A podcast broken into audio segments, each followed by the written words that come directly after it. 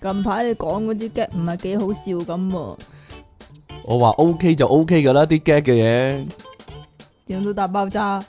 講緊離岸神啲嚟 gag 啊 嘛。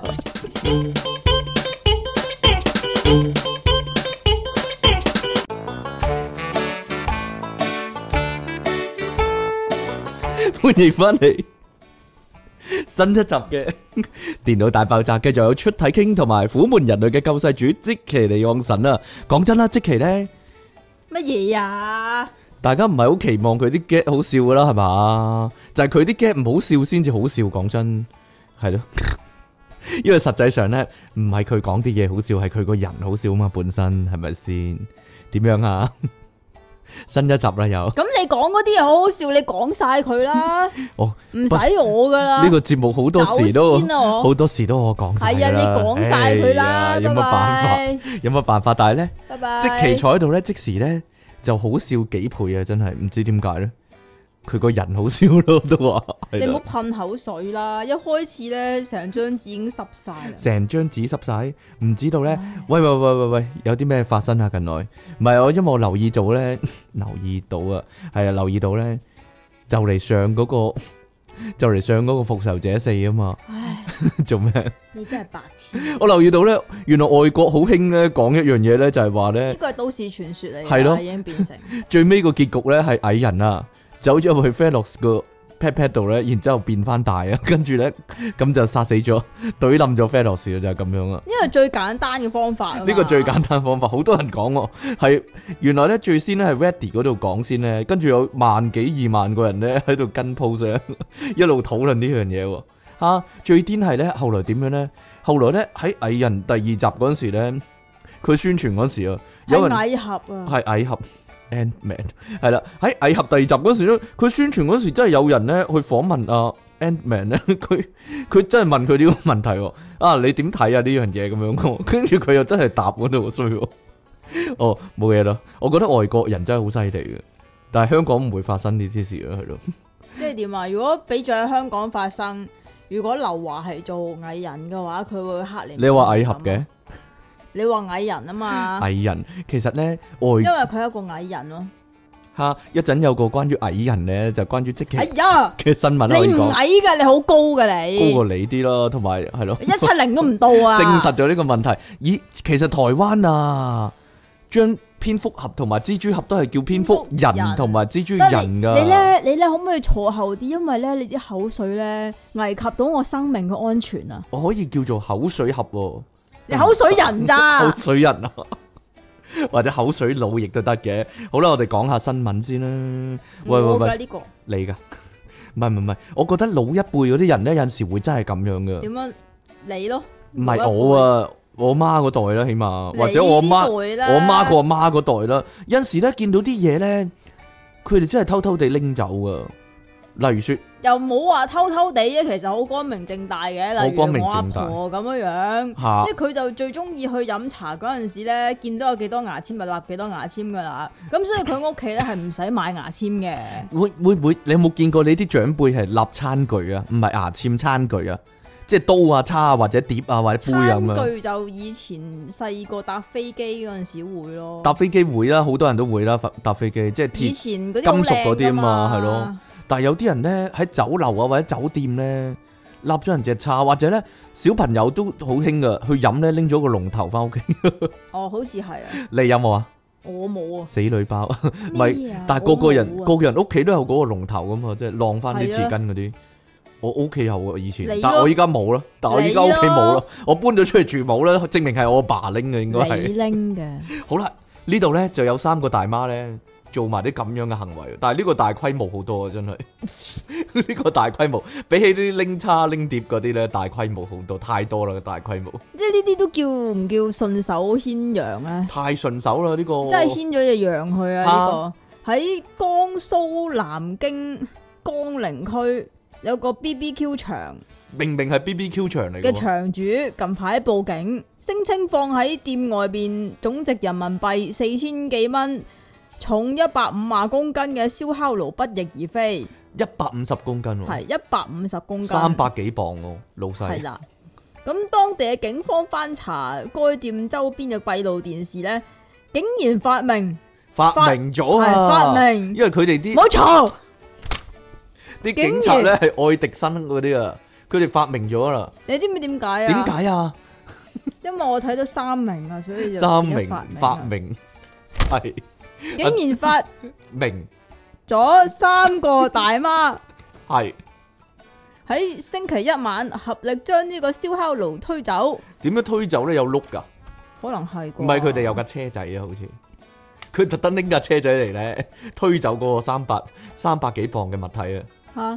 吓，咁咧就展開調查啦，仲使查嘅咩？調查，但係咧又俾佢即哋係真係查揾，下佢哋喺邊啊係嘛？就真係俾佢哋揾到喎。係啦，仲要喺附近添。咁最尾警察就喺附近一個街市咧，就將三名正在買 BBQ 食材嘅大媽帶走。嚇！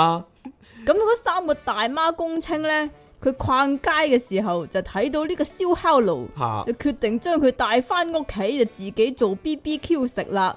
即係即係咁啊！吓好似咧，你行下街咧，見到有啲即係被遺棄嘅貓仔狗仔咧，咁然之後就決定將佢帶翻屋企啊。但係佢哋睇佢哋講法，似乎佢哋冇覺得自己唔啱嘅喎。如果要係啊，係咯，如果照谷中國人嘅理論咧，人哋拍嘅林寶堅尼喺條街度，咁你都可以拎走噶咯。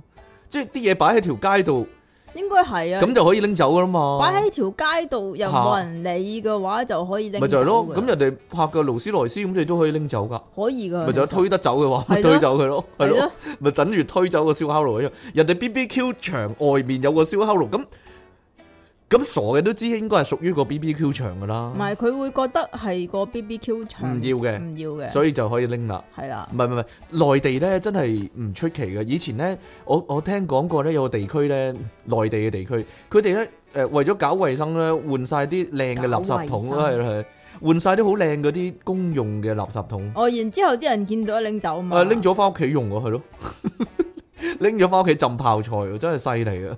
啊，佢哋咩價值觀嚟嘅咧？咩咩咩觀念嚟嘅咧？好啦，呢啲叫咩啊？叫咩啊人氣我取啊！人氣我取啊，或者擺喺度大嘥啊，我我就可以好好咁利用佢啊，咁啲係啊啊。好啦，不過咧呢啲咧順手牽羊咧，順手牽點啊？羊，順手牽羊，順手牽羊呢啲撻嘢嘅行為咧，就唔單止內地嘅，日係本啦都有嘅，係啦。咁即係誒日本呢啲咁犀利、咁你成日都去嘅國家，竟然都有咁呢先啲進嘅嘢。國家，但係咧誒。個老闆可能開心咗喎，唔點知解咧咧，因為咧可以話係免費宣傳啊呢個嘢， 係啦。嗱，日本咧有個煎麵店啊，煎麵店，哎呀，我好中意噶，係咯，食翻碗煎麵先啊，真係啦。咁誒，日本咧唔要啊！呢個愛知縣咧有一間煎麵店嘅老闆有啊，冇愛啊滋噶？佢冇愛知嘅愛知。愛滋大家大家熟悉愛知縣咧，即係日本愛知縣咧，應該都係睇男兒當入樽咯，都 應該都係睇 Slam Dunk 咯，有愛知之星嚇，冇嘢啦，算啦，你哋冇睇喎，啊即期冇睇喎，哎呀，啊冇睇晒，咯，哎呀，最尾嗰幾場波嚟嘅已經係，係啦，咁誒嗱。愛知縣一間煎麵店嘅老闆咧，佢咧十五日朝早啊，準備開鋪嘅時候咧，佢就開個雪櫃啦，就驚覺之前整好咗嘅一百三十個溏心蛋咧，竟然冇晒啊！哇！識偷咪偷呢啲咯，偷溏心蛋，偷溏心蛋，溏心風暴啊！真係，佢相信咧俾人挞咗喎，然之後咧佢就好擔心啦，死啦！有賊入嚟會唔會損失慘重咧？佢就查晒啲誒嗰啲售票機嗱，嗰啲日本嗰啲麵店咧，咪有架售票機喺度咧，你自己自助買完飛入去攞面嘅。啊係啦，佢就睇下個售票機又冇事喎，又冇俾人撬爛喎，跟住收銀機又冇嘢喎，然之後咧，全部成間鋪頭 乜嘢損失都冇，淨係損失咗一百三十個溏心蛋，就係、咁簡單啦。好明顯啊，個賊仔咧淨係睇中佢嘅溏心蛋啊，不過咧。因為咧，佢俾呢個賊入屋啦， 入咗間鋪頭啦，咁佢要肯定咧嗰啲佢有冇整污糟地方啦，同埋咧啲湯底咧唔知有冇俾人整蠱過啊，所以咧所有嘢咧要再整過啦，同埋咧佢話最緊要係咧，原來佢煎麵嘅靈魂啊，就係嗰隻蛋就啊！係溏心蛋，佢俾人偷晒咧，佢就要由頭整過，所以咧佢唯有咧嗰一日咧唔做生意啦，要着重新咧清潔嗰間鋪啦，煮過啲湯底啦，同埋咧整個最重要啊，整過啲溏心蛋，佢損失咗咧係一日嘅生意額啦，所以不過咧似即係乎。咁，不如諗下究竟點解要哎偷嗰啲溏心蛋先啦？誒好、明顯啦，係為咗食咯，好 好明顯係為咗食咯，唔係啊佢冇利益噶嘛。益，唔係啊， 啊你冇睇梁朝偉嗰套戲嘅咩？啊，牛雜嗰套，係啊，啊啊啊啊啊，帶阿鄭秀文去買買三千蚊牛雜啊嘛，係全部啊， 係咯，要多湯啊，即係少佢汁啊間嘛，即係嗰個賊嗰間鋪頭係啊啦，冇即晒係因為嗰個賊咧，佢就開咗間鋪頭，就喺附近嘅啫。嚇，咁佢嗰日咧就冇整溏心蛋，係啦，或者啲溏心蛋俾條女搞禍咗，點解嘅？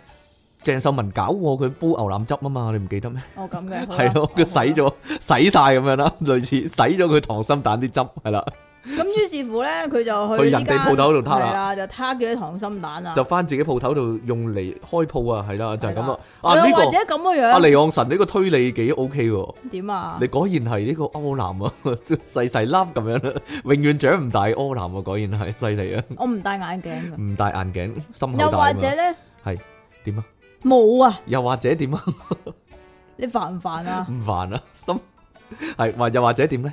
又或者咧，其實根本就冇呢件事發生嘅。係啦，全部係個老闆老作嘅，係係啦。啦。不過咧，佢話咧，你知唔知點解老作啊？點解咧？因為佢想宣傳一番，唔係嗰日好懶，想偷唔懶，係條女整禍咗啲溏 心蛋，翻翻轉頭， 好嘢喎， 亢龍有悔喎，你啲招。啊犀利喎！好啦，，因為咧，誒、個老闆話咧，好可能因禍得福啊，因為佢間鋪頭咧，溏心蛋俾人撻晒嘅消息傳出之後咧，佢間鋪咧成為熱話啊，新聞都有報啊，即係個個都要唔係啊唔食麵都食一隻㗎嘛。係啊，意外爆紅啊，咁誒、有尖面嘅粉絲咁講喎，誒、溏心蛋係非常重要嘅，係啊如果冇咗嘅話咧。真係非常重要，就覺得欠缺咗啲嘢噶啦。而另一個呢，溏心蛋唔係唔係溏心蛋，係尖面嘅 fans 呢，就痛斥啊！佢話呢，偷溏心蛋嘅行為呢，實在係唔可以原諒啊！下次唔該自己俾錢食啦，唔該就係、咁樣啦。不過呢，好唔好教佢整呢？其實呢啲真係秘笈，呢啲真係秘方嚟嘅係喎，嘛？係唔不不可外傳噶嘛。每間鋪嘅溏心蛋嘅整法 咁梗係啦，係咧，講佢真哋啦。啲醃料全部都唔同噶嘛。系啦，但係一出體傾咧，整呢個溏心蛋都有一手噶。我前排仲教人點有個有個 friend 咧，夜晚臨急臨忙打電話嚟咧，嗰、個 friend 叫做阿喵， 嗰啊，個 friend 叫謝希如小姐，係啦，佢就臨夜晚無啦啦咧 WhatsApp 打嚟咧話：喂喂喂，阿 King 啊，溏心蛋點整啊？你可唔可以教我咁樣啦？但係咧，我就俾俾嗰啲日本老闆比較大方啲。係嘛？係啦，我即時將個秘笈咧， 將個秘方咧，即刻 send 俾佢，係佢事後都話：哇，好成功喎，整得真係得嘅喎，咁樣係啦，冇嘢啦。但係阿謝希如小姐啊，你跟唔足啊！我用醬油啊，你就走去攞生抽落去，你唔搞錯啊唔你得啦， 係咧，唔得啊！即期呢、個食家即期之後話唔得啊！你係啊，好啦，好啦，跟住呢、個啊，即期都係嗰種嚟㗎，佢識乜。嘢啊？佢識食咧，佢唔會整嗰啲咧， 係咯，冇嘢就算啦。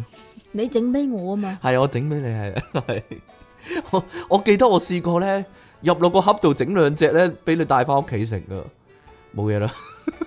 好大劑，好大劑啊，係咯。嗰陣時整咗百三十隻溏心蛋，啊，係係啦，就係咁樣啦。俾得嗰兩隻我你真係。係啊，係啊，係啊，係啊，係。即系咁拆呢啲嘢咧，就中國有、日本有、度度都有可以話度係，度都有。 係啦。但係呢同度埋咧咧嚇，拆呢樣嘢咧，就唔止人類可以做嘅，嗯，呢度咧。就有連狐狸都可以做嘅。狐狸先生幾多點啊？ 呢度有隻偷雞賊啊！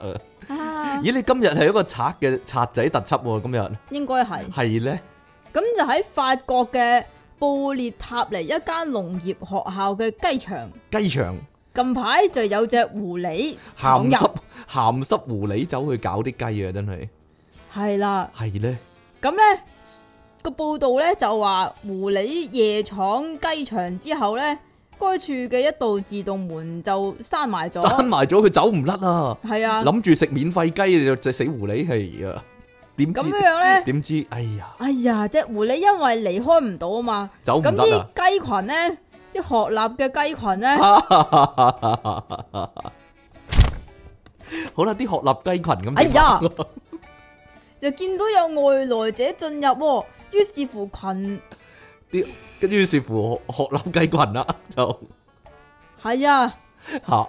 於是乎鶴立雞群咁樣樣咧，就攻擊只狐狸啦，係咁啄啊啄啊啄啊。你想啄啊講群起 攻擊只狐狸啊？啄啊鶴立雞雞群？學立龜群啊，係啊，龜群添嘛，龜群啊 係咯，龜群啊，咁啊啄啊啄啊啄啊啄啊啄死咗只狐狸啦。死咗只狐狸啦，食免費雞食唔成咧，俾啲龜群咧整親啊， 整死咗啦，慘啦！好啦，呢單嘢咧，第二朝咧就俾嗰個農場個主人發現咗啦，吓係啊，發現咗啦。吓，咁相信佢話身亡嘅狐狸係年約五或者六個月大好㗎，細隻啊，慘啦，英年早逝啊，即係英年早逝啊！啊咁事後就被學生發現佢遍體鱗傷咁樣樣，就倒卧喺呢個雞場裏 邊噶。係負責人就表示雞場大約有六千隻雞，狐狸面對如此大量嘅雞隻，肯定係感到恐懼噶。吓。咁啊話有冇叫呢雞？ 咕咕咕咕咕咁樣，咕咕咕咕咁樣，嗰啲通常係雞乸嚟啊噶，雞場入面係咧，你講嘅咋唔？係佢要生蛋啊嘛，唔係你養咁多雞做乜鬼啫？係啊，誒，叫醒你咯。係啊，係啊，係啊，係啊，咁咧，狐狸面對咁大量嘅雞雞咧，就肯定係感覺到惶恐無比噶。咁但係其實雞咧本身性情都尚算温和嘅，但係如果聚喺聚埋一齊嘅時候，就會變得可怕啦。於是乎呢只狐狸就遭殃啦。但係呢單嘢咧，可以話撲朔迷離啊，就係咧呢只狐狸咧走入個雞場嗰度嘛，嚇、但係最後佢係俾龜群啄死，哦 哎呀咁先至離雞啊奇，雞啊雞雞雞啊雞啊雞啊雞雞雞雞雞雞。啊！而且咧，你講龜群嗰時，我以為係英文嚟，哎呀點解龜群啊英文啊？ ，conquest 嗰啲 friend 咧，冇嘢啦，算啦。 得我得我同你明啊！ 呢啲呢啲咁嘅嘢，呢啲咁嘅中文變英文係咯，英文變中文。拜拜好。啦，呢度都有個賊啊，但係你有冇遇過咧？一個你咁有冇樣嘅遇過賊，啊？一個偷心嘅賊啊你！有冇遇過啊？我有冇遇過啊？你咯，阿小姐，廿招啊 你離岸神小係姐啊。係啊係啊！系咧，好啦，咁诶，呃有啲人咧好中意咧乜嘢都報警噶嘛，但係咧呢度咧有個人咧，係咪內地先會有啲咁嘅人嘅咧？應該係啦。搞笑人類呢啲係啦，即其即其派可以話搞笑新人類呢啲 我飲緊嘢啊！三你係咪想我有啲咩動作 啊？唔知道三月十日咧呢、個內地咧，河叫做湖南省邵陽公安局啊。點解你要諗嘅？吓、我諗緊佢應該點講啊嘛。喺佢哋微博度咧，分享咗一個咧叫做報案嘅嘅文章啊嘅 post 啊。佢話咧呢個可以俾美阿婆報警全集啊㗎。阿婆報警全集唔知道咧。佢話咧三月十日啊，有個男人咧致電咧一一零啊，上面報警一一零啊。大家記得，如果上去咧，唔好打九九九啦，唔唔好打九九九，但係咧，我我懷疑亦都唔好打一一零啦。你叫咗佢哋嚟都唔知佢哋做咩，未必幫你噶嘛，係唔咯，係佢佢會叫你，打你一身都唔佢會頂叫啊你！喺 WeChat 嗰度課金先咯。系唔知道 啦，系啦，咁诶，佢聲音咧有啲喊嘅聲音啊，然之后咧好激動咁講啊， 啊警察叔叔啊，有人挞咗我嘢啊，呢樣嘢我得一個咋，冇咗我就唔想生存落去啦，咁樣啊，啲咁警員其實咧講到呢度咧，啲警察咧會話係咪撻咗你只豬啊？好擔心，男人嚟噶，但係呢個。都係都有豬㗎。吓，啲警員咧好擔心啦，即刻問嗰個男人咧當時嘅位置啦，同埋咧有冇見到咧嗰個疑犯啊？咁嗰個男人咧就話咧喺一個超級市場對面嘅馬路啊，有個女仔咧由佢身邊行過，趁佢一不留神咧就挞咗佢嘢啦。咁個警員咧進一步問啦，個男人究竟有啲乜嘢唔見咗？得一點知呢個佢就係孤本嚟㗎。係啊，個男人咧竟然回答啊，佢話嗰個女仔啊偷走咗佢嘅心啦，已經吓、啊據了解咧，嗰、個男人咧係第一次咧打呢個一一零求助啊，我第一次就講埋晒第一咁次嘅嘢係咯啊。，弱智弱智人 士唔知咧，係咧誒，我建議咧大家咧，如果咧自覺自覺自己好搞笑咧，你香港都可以做呢樣嘢噶，其實係咯，你試下先啦我。唔會咁做啦，係 咧，咁易偷到我嘅心咁樣真係。啊好啦，而邵陽縣咧公安咧就咁講，佢話咧誒會將嗰個男人咧依法處置，我以為將個女仔依法處置添嚇，報假案 但係佢可能係真心嘅咧，你點知啫？唔係，同埋我比較诶、呃比較在意咧，就係佢依法處置嘅依法嗰個依邊條法咯。唔知道啦，依法處置。總之會將個男人處置啦，係咯，好難講嘅。可能大家睇多啲新聞， 大家睇多啲內地嘅新聞就知㗎啦。可能強行將佢接接埋咁樣咯，係咯，唔知啦， 或者或者揾電電佢下低啊嗰啲唔知， 或者你罰講嘅就係呢罰坐幾啲，個鐘無影凳嗰啲，唔知好難講。你講嘅就係呢啲，唔關我事啊 嘅。內地呢啲係咯，或者再教育一番將佢係啦，好 好有人權，但係佢又充滿人權嘅喺遭受呢啲待遇我嘅知時候啊，教佢點樣保護自己嘅心 啊，教佢點樣保護自己嘅心， 唔知道咧。教佢點樣護心啊，冇嘢 啦。吓、好啦，呢度咧唉又終於，但係呢個都要唔係偷講啦啦，呢個唔係偷啦， 終於都又係呢啲咁樣樣嘅，呢啲叫做咩咧？呢、個唔係俾人偷，呢、個叫做自投羅網，呢、個叫做又係擺擺入去，然之後掹唔翻出嚟嗰啲啊。擺入去掹翻出嚟。 係我哋係我哋節目嘅固定環節嚟嘅呢個係咯。今日終於都有啦。今日終於到，但係呢個咧，我似乎咧以前係隱約有一單係一模一樣 嘅，係咯但係人類因總為係係啦，人類總要犯同樣嘅錯誤啊嘛，總係唔能夠喺歷史中吸取教訓嘅，唉， 咁所以呢度咧有一個山東濟南嘅大學生，內地好紅喎， 今集係咯，哎咁多新聞啊，二號喺屋企打飛機嘅時候為求刺激，於是喺佢嘅 J J 嗰度套上一個鐵環，未料鐵環一套不拔，一套不拔，佢真係咁講佢喎，掹唔翻出嚟啊，令到呢個男仔痛苦萬分，最尾又要勞煩消防人員嚟到去送院治理㗎。點嚇，解係消防人員去送佢醫院呢？唔知道咧，咁濟南消防局咧就話：啊，嗰、個男仔直頭唔俾名添啊，梗係唔俾咧，男係啊仔 咋？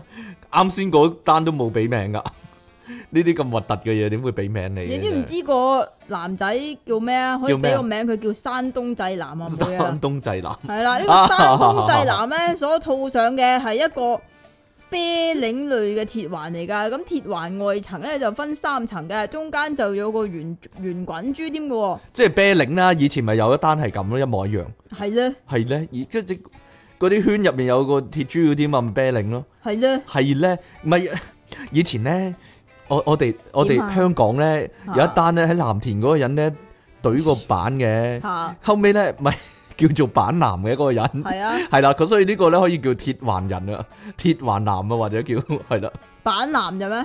板男根啊嘛， 咩啫？佢嗰條就係板男間。 係咁但係佢係咩版男 啊？你又想講粗口你啊，講啊靚仔你講啊！唔知道，懟板男啊，唔知。哦，隊版男。插板男唔知好啦啊，好啦係咯，咁據悉咧，呢、個鐵環咧就經已套住喺男性嘅呢個山東濟南嘅生殖器上面，長達五個鐘唔噶係啦會。死嘅咩？唔係會壞死嘅咩？吓，佢 冇嘢啦。但係消防員都盡力救佢啦，係啊。總之變咗紫色， 變咗紫色啦，成碌嘢係吓，變咗殺戮師嗰 變咗 f e l Fedos o s 係啦，啊係嘛？係啦，咁啊，已經係血液圈血佢液，勸哎 呀，勸下佢啊好啊欠缺流通噶啦。吓。就仲仲要腫脹嚴重添。咁事後消防員就利用手鋸小心翼翼咁樣將鐵環外層鋸開，跟住慢慢將裏邊粒啤領攞出唔嚟。係攞啲攞啲鐵珠出嚟啊嘛，吓，佢碌嘢雙珠佢無啦啦，俾啲豬困住咗啊碌嘢。嗯係咧，咁再用手鋸將鐵環嘅最尾一層鋸開，歷時三個鐘頭。咁啊，終於都救翻隻嘢出嚟啦。但係箍住咗八粒鐘喎。以前 Ben Stiller 話，即係你整， 即係你硬化三個鐘，你會死嘅咯，嗰度啊啊真係咁啊佢唔係硬化，咁腫脹啊嘛。腫脹大劑啊，真係咁啊，山東濟南事後就表示自己只係為咗尋求刺激，咁所以先咁做嘅依啫，家得啦，依家好刺激啦，肯定真係畢生難忘啦！啊刺激到死呢啲就係咁啦。你自己諗下，佢話佢仲要話佢係不慎添啊！不佢慎只係不慎難以取下，所以才不得不到醫院求 助點啊。解佢又唔作啲奇怪理由咧？即係即係行下下撲低，跟住就已經插咗落個窿度咁樣咯。冇啊！呢啲俾人哋濫用得太犀利啊！ 佢應該咁講啊嘛。即係所以係啊佢先至咁即係不由自主咁樣樣啊！你明唔係明啊呢？啲真係鬼上身啊，可以話係。好啦，所以咧，各位聽緊呢個節目嘅朋友咧，小心啲，唔好亂咁懟啊呢度。好啦，最後咧有一單咧，係咪最後啦咧？咩？唔係喎，連續兩單咧都同即期有關嘅。哎呀，我講咗先 咯，係啊嘛。同你有關嘅，好啦，唔好以為你冇關啊！呢度有個研究咧，嗯但一係百七十以下嗰啲男人 咧都要留意。你聽埋個內容就知咧，同我有關定係同你有關啦。同你啊！好啦，呢度有個研究啊，就係、我哋終於有咧一個最新嘅研究報告啦，就係、呢，咧原來咧身高啊係會直接影響一個人嘅性格嘅，一個矮嘅人咧死矮啊唔可以咁講喎。 你講啊，一個矮嘅個子比較矮小嘅朋友，係會因為有自卑感咧，而容易咧感到憤怒同埋中意打人嘅。咁呢度咧喺節目裏面咧坐咗兩個人啦， 係啦一個咧就係比較開朗啦，同埋經常笑嘅；另一個咧就係咧比較容易憤怒咧，同埋中意打人嗰個啊。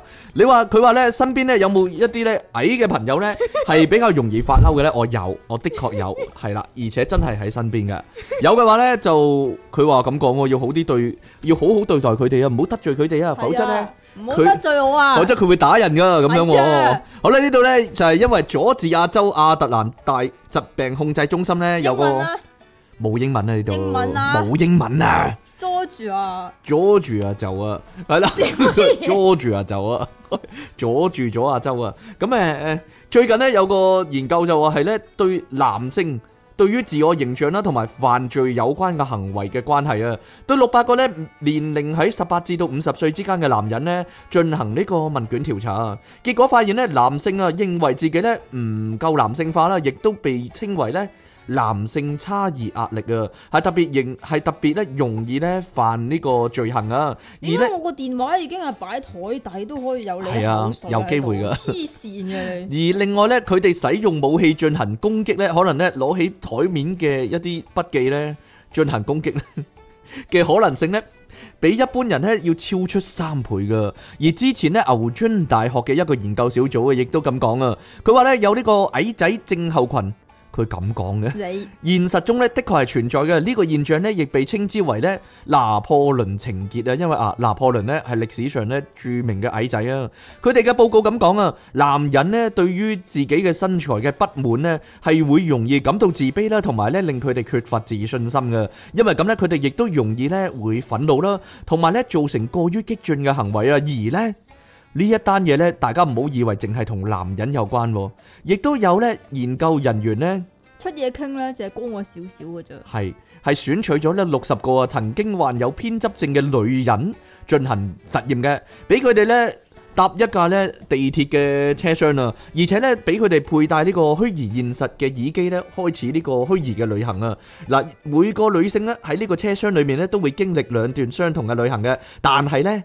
因為佢哋用嗰個虛擬實境啊嘛，其中一段旅行呢就會將佢哋嘅視線呢下調廿五 cm，即係呢喺佢哋見到嘅畫面裏面咧做手腳啊，即係令到咁，係如果即係我咁樣樣啦，你再下調廿五 cm，你見到地面啦，你見到地平線啦，係啊，做咩啫？一百五十五減廿五等於幾多？一百五十。一百三十啊，咋天才 點啊？ 冇嘢啦。你咪同我一齊咪同講，細路仔一樣咯，係啊！好啦，咁令到佢哋自己咧覺得比其他乘客咧矮一啲啊，真最係慘啊！一得一百三十點算啊，真係得唔得啊三十？唔點啊唔係唔係，實際上咧，之前咧我哋咪去睇玩具嘅，啊唔知好冇講咧，有個有個宅男咧， 有個有個四眼嘅男仔咧，因為你嗰陣時睇緊《數碼暴龍》啊，咁有個男仔咧又係走過嚟咧，又係拎起個數碼暴龍睇咧，佢係矮過你噶，但係個樣咧好明顯咧係係大人嚟嘅，三十幾四十歲咁樣啊，所以咧我人唔哋係侏儒嗰啲嚟㗎。哦係啊，唔係啊，唔係啊，身材係正常噶。啊，吓身材正常但矮過你咯，但係細粒過你咯，所以咧我就諗啦，如果咧即係大個到咧三十幾歲嗰陣時咧，仲係玩數碼暴龍咧，咁就 咁就大劑啦， 咁就 咁就越嚟越矮啦，個人係， 哎呀，大劑，心智難以成熟，哎呀， 點算啊？好啦，咁啊嗱。呢個結果顯示咧，如果個女仔咧喺覺得自己身高變矮嘅時候咧，佢嘅自信心啊，亦都會同時降低嘅。而咧喺偏執症嘅妄想症啦，即係嘅水平測試當中咧，比平日嘅得分咧更加係高出兩點噶。可以見到啊，呢啲錯覺咧，全部因為咧佢嘅自卑感而產生嘅。當你身高變矮咧，亦都會咧令你啊更加唔自在啦，同埋咧覺得自己好脆弱啊。結論就係咁啦。高嘅人呢，高佬啊，的確呢，相比起呢個矮仔呢，更加容易獲得滿足感啦，同埋自信心。而相反呢，矮仔啊，比起高佬呢，更加容易嬲啦，同埋呢，更加中意打人噶。所以呢，無論女性定男性呢，都傾向於呢， 傾向於呢誇誇大自己嘅身高嘅。難怪女仔啊，中意着高踭鞋嚟獲取自信就係咁解啦。好啦，但係即期呢，唔唔唔着高踭鞋啦，證明呢，佢好有自信。但係都一樣啦，好容易嬲啦，同埋中意打人啦，係咯，我就但係我就完全冇呢特質啊，所以咧係嘛？係啊，最緊要係咩咧？其實最緊要係你個心態嘅問題啊，真係你㗎心理變態嘛？我心心理健康我呢啲，你唔心止理變態唔止即期呢啲咧，自卑感比較高呢啲啊。好啦，講埋最後一個咧，同即期有關嘅吓 新聞啦，即係咁。你自己揀嘅呢個係啦，即係咁，之前咧又話咧發脾氣有益健康嗰啲咧，命都長兩年啊。命都長兩年，但係呢度有個但係呢相反嘅度啊報告，係啦，就即刻有個相反報告就話生氣嘅後果超恐怖。研究發現，胸部會變小，老得咁快。呢對波變細啊！個就係喺亞特蘭大疾控中心嘅研究報告嚟噶。佢話好多人體嘅疾病其實都同情緒有緊密嘅關係噶。如果成日都發脾氣，有機會增加女性並發乳腺不正常增生嘅機率，而且仲可以造成胸悶、煩躁，甚至直接影響胸部嘅發育。因此咧，導致胸部咧就長唔大啦。哎呀，哈哈哈！應晒啦，點算啊？胸部長唔大，哎呀，你知唔知啊？但係你個個性格就比較胸部一啲，係點樣？點啊？知唔知乜嘢啊？你知唔知啊？就係、要發脾氣啊，就係、發喺你嗰度啊。嗯發喺我嗰度，。咁然之後，我先會長兩年命噶 慈善啊！你長咁長命做乜啫？ 你你要咁長命做乜啫？ 嗯冇乜用噶，冇乜意思噶，對呢個世界嚟講，係咯，係嘛？係咧，去到邊啊？去到呢度嘅，咁此外咧，發脾氣咧，仲有更加多嘅壞處喎。可能面部咧就會長出斑啊、係啊，你有斑失啊，眠啊、咩斑啊？唔知啊，血跡斑斑啩， 咩斑啊？你係咪又想講心心同斑斑心啊？冇你人真係識。好老啊！冇人識冇啊人冇人知知啊，算啦你。但冇人知嘅嘢講嚟做咩啫？小六你講噶嘛？你成日都咁講噶嘛？冇一啦講一問有咩班啊？有咩班？心心同班班。心心問問，但冇人知佢哋咩樣嗰度驚嘅啫。好啦，算你啦。啲老一輩啊，過多五十年嘅話，你算啦都冇人識我哋你噶。 過多五十年都冇人識我哋噶。拜拜啊到我哋啲你聽眾死晒，到時係係咯。啊係啊，你咒人嘅，你真係衰到嘔啊你！仲有人記得咩？冇啦，冇人記得啦。喺歷史嘅長流之中淹沒咗，可以話啊係啊係。係啊，好啦，咁呢個點樣啊？嬲得多，會出班啦、失眠啦、抑鬱啦、暴飲暴食噶，你冇暴飲暴食啦，嗯，細粒係咯。係啊係啊，同埋咧，有陣時咧可以買啲細碼胸圍啊，因為對波細咗啊。哎呀，點樣啊？冇啊，冇乜點啊。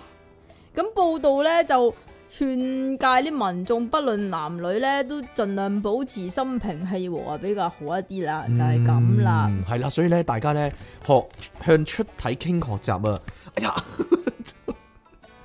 就以即其利昂神咧作為一個反面教材啊，的確咧佢係老得比較慢一啲，但係咧對波變細咧就真噶，所以冇咧變細啊，系不嬲都咁細啊，因為你 OK？細個已經發嬲，咁所以咧影響你發育啊嘛，係係啊係啊係啊係啦，啊你真係啊係啊係。講咁唔所以講埋呢個呢個就要俾嗰啲即係發緊育嘅女仔聽啦，啊我喺未發係育嘅女仔聽都得，嘛係嘛？係咧，未發育我唔即。識係又有多一個嗰唔識諗啲啊嗰啲阿媽講嗰啲咧，乜嘢啊你啊，唔好發脾氣啊，發脾細氣啊對你波細啊！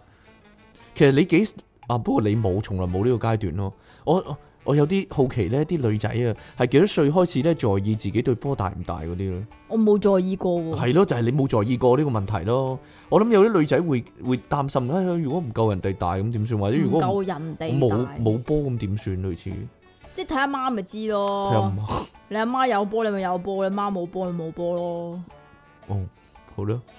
所以你一啲都唔擔心吓，啊，好啦，本就係咁來無一物，本來冇一物，好難講嘅呢 啲，係啊，你有排啊，你你仲有排你啊，係點啊？放心有排去啊你，哎呀，我哋講唔講埋最後一個啊？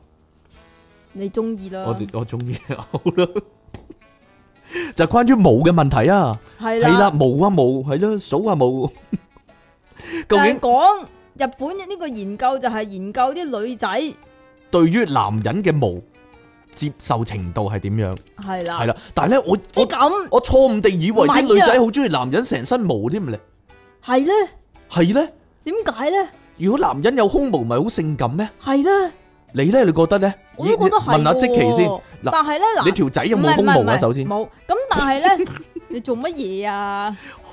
冇胸毛，你你有冇恨過有男個男朋友係有胸毛噶？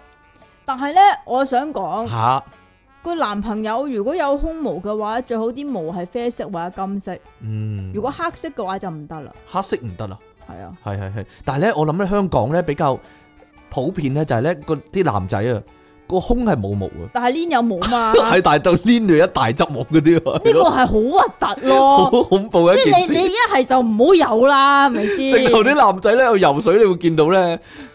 啲毛係遮住咗粒黏㗎， 一大劈咁樣咧，淨係黏有啊，淨係淨係個即係淨係淨淨係唔知點解 個個鏈嗰度係咧咯有啲有兩淨係兩粒鏈黏嗰度有喎，啊有唔係有兩執啊先兩好執笑啊啊？，好笑啊，似咩啊？ 似咩啊？紅毛丹啊，似係啦，兩粒流丹啊，可以話係。好同啦，埋咧，仲有我覺得男人如果冇格拉底毛係好嘔心嘅事黐嚟線啊，唔知幾乾淨啊，嘅，核突，靚靚啊，乾爽啊。核突，好啦，呢度呢係限於限定日本限定啊，就訪問咗呢六十五個嚟自呢日本各個地區嘅日本妹，年齡介乎十五至到廿九歲嘅女仔啊，問佢哋呢對男仔有體毛嘅睇法啦。除咗之前呢為大家帶嚟呢呢個秃頭研究，呢次調查呢就發現啦，我想睇翻之前個秃頭研究喎。係啦。好啦，咁呢你次係。照直講啊喎你。我照直講，呢次調查咧就發現啦，原來咧日本妹啊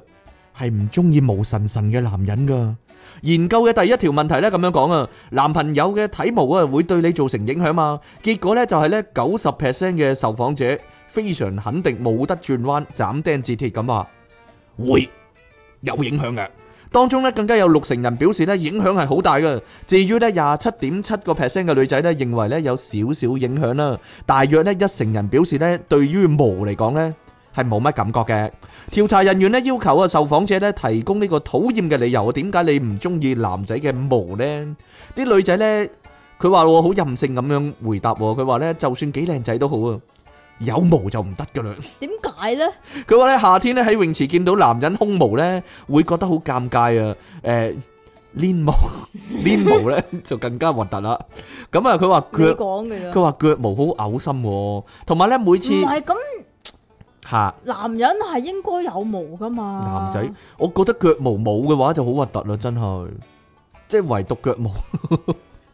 點會冇腳毛啊？真係好核突啊！如果係咁，佢話咧每次男友咧條仔咧沖完涼啊，浴缸裏面咧飄住一紮毛咧，就覺得好唔中意唔係唔喎。係唔係，等陣先等陣先，啊嗰啲係女人啲頭髮嚟咯，我想講或者女。仔啲夾毛咧，點知啫？你講嘅 咋？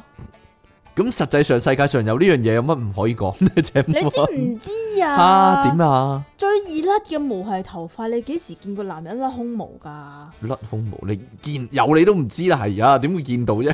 啲毛都好難甩啦我本身都冇係胸啊嘛毛嘅，你點會見到啫？嗱，跟住咧，就有一個毛嘅排名架甩啦，底毛都好難甩㗎。係啊係啊有有一個毛你知唔知咧？乜嘢啊？格拉底毛唔唔易甩嘅咩？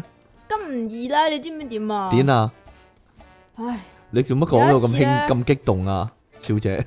有一次咧，我去阿婆屋企喎。嗯，然之後咧，我阿姨咧用緊微鉗掹架拉底毛，係但係佢點掹都掹唔 到。點掹都掹唔到，因冇嘢為啦喂扎實咗，山根山山根扎根喺土地嗰度，以為唔係因為咧，我見過咧，我喺呢個馬鞍山公園啊，係啦，我我喺馬鞍山中央公園嗰度啊，喺呢個星期日嚟噶，咁我見過咧，行過咧有一個菲佣，我唔知係咪菲佣咧，坐喺度，另一個菲佣咧坐瞓喺個嗰個第一個菲佣個大髀嗰度， 跟住佢第二個架底咧。咁坐喺度嘅菲佣咧，就幫瞓喺度嘅菲佣咧，用眉鉗掹架拉底毛啊，好犀利啊！呢、個呢、個畫面，你係咪哎我你我係咪以為自己去咗呢個亞馬遜我唔熱帶嗯雨林知道，嗰度唔啊？係唔係唔係好見到見到兩隻星星咁樣。但係呢個畫面太震撼，我諗咧，我如果我我我依家死咗，啊我依家死咗，啊咪咪會喺眼前見到個倒帶畫面嘅啊。我諗你呢個一定要有呢個個係其中一呢個係其中一格嘅倒帶畫面嚟啊噶，個個震撼程一格度係咯㗎，，個震撼程度就係咁強烈啊，真係係咯。當然啦，另一格係阿即其近珍珠啦，哎呀哎呀 即係眼前飄過走馬燈咁樣，個見到即其近珍珠噶啦，好啦，冇 嘢啦，打人噶。好啦，嗱，仲有一個咧最唔中意嘅毛嘅排名啊，第一位咧就係胸毛啦，第二位咧就係點解咧？第二位就係肚毛啊，呢個我能夠理解啊，冇啊！係咯，正所謂咧無山上你肚講。啊，成世老土 係咯，點解會有啲字冇咗 嘅？係啦，哎呀，點就解係？咁啦，係啦，跟住第三位咧就腳毛啦、手毛、手指毛同埋背脊毛嘅，就係咁啦。我啊呢個哦背脊毛就有少少搞笑啦，背脊毛有咩咁搞笑咧？請問因為咧硬係會覺得咧背脊毛咧。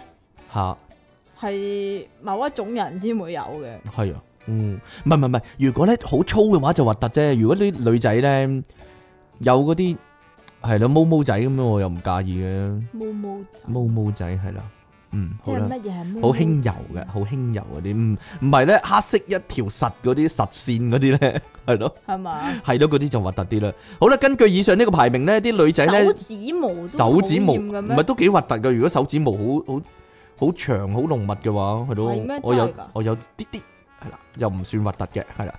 好啦，咁啊，根據以上呢個排名呢啲女仔呢，日本妹呢，再交代個原因啊。咁有女仔咁講啊，佢話呢，約會嘅時候呢，以為好順利咁啦耳。仔毛咧？